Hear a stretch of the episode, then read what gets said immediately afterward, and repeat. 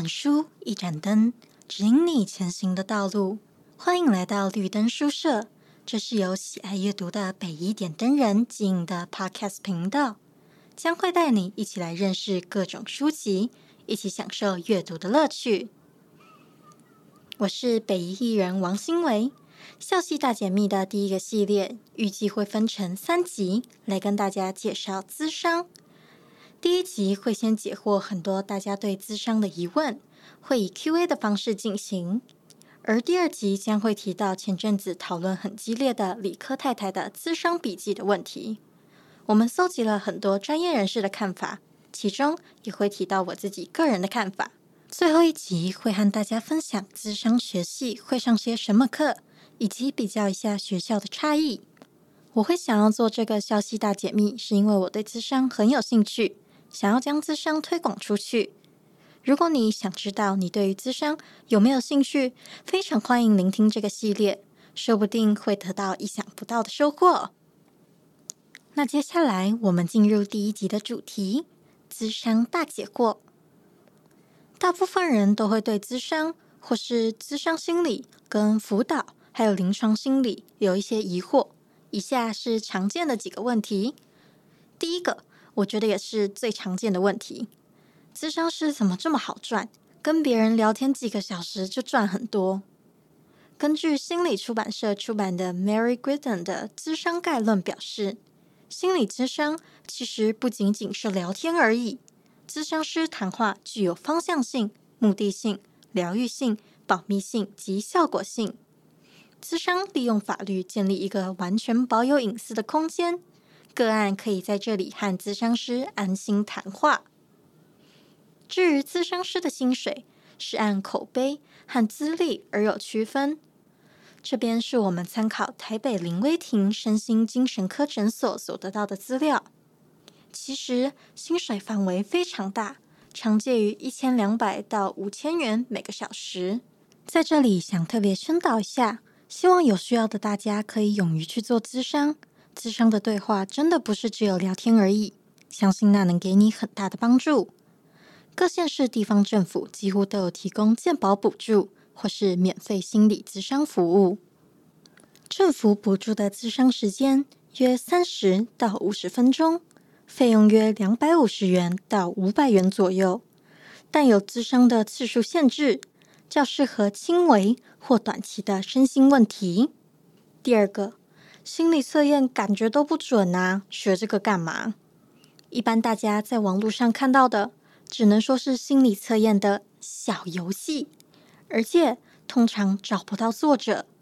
而真正的心理测验是会透过严密的实验统计数据并分析才做出来的，所以才需要念到统计这项科目。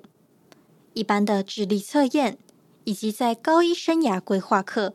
做的新编多元性向测验，都是心理测验的一种。透过心理测验，可以了解到自己从来没有察觉到的事情，对于自我觉察会有点帮助哦。第三个，咨商师可以开药吗？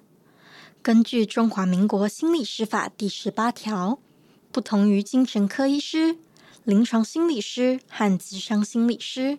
在执行业务时，不得施行手术、电疗、使用药品或其他医疗行为。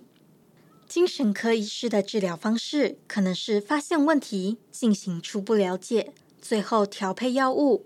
咨商师则是发现问题，深入了解问题，协助个案探索。而根据林翠芬咨商心理师在新闻哇哇哇、李克太太咨商笔记之乱这集中的言论表示。有可能是透过往回追溯成长历程来探究，而临床心理师可以协助精神科医师诊断个案，且将个案转至精神科，透过精神科医师开药。第四个，咨商和临床差在哪里？我们用法定业务范围来说明，法源依据分别是《中华民国心理师法》第十三和十四条，咨商心理师之业务范围如下。一、一般心理状态与功能之心理横见；二、心理发展偏差与障碍之心理咨商与心理治疗；三、认知、情绪或行为偏差与障碍之心理咨商与心理治疗；四、社会适应偏差与障碍之心理咨商与心理治疗；五、精神官能症之心理咨商与心理治疗；六、其他经中央主管机关认可之咨商心理业务。而临床和咨商的差异，在十三条第二、七、八项。二、精神病或脑部心智功能之心理衡鉴；七、精神病或脑部心智功能之心理治疗；八、其他经中央主管机关认可之临床心理业务。上面是法条，下面我们来做白话一点的解释。临床心理师比较强调诊断、临床研究和心理治疗，而咨商心理师较注重于性格发展。辅导咨商实务，精神科是医学系毕业，受过精神医学训练，有开药权。临床和心理咨商师都没有开药权。临床会出现在医院某些科别，如身心精神科、神经内科；咨商则会出现在学校或其他地方。至于心理衡鉴是什么呢？这就会带到我们的下一个问题，第五个。心理衡鉴是咨商还是临床在做的？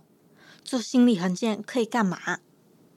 根据上一题提到的法条，咨商和临床都可以做心理衡鉴，但是对象的状态不同。咨商心理师做的是一般心理状态与功能之心理衡鉴，而临床心理师做的是精神病或脑部心智功能的心理衡鉴。那心理衡鉴是什么呢？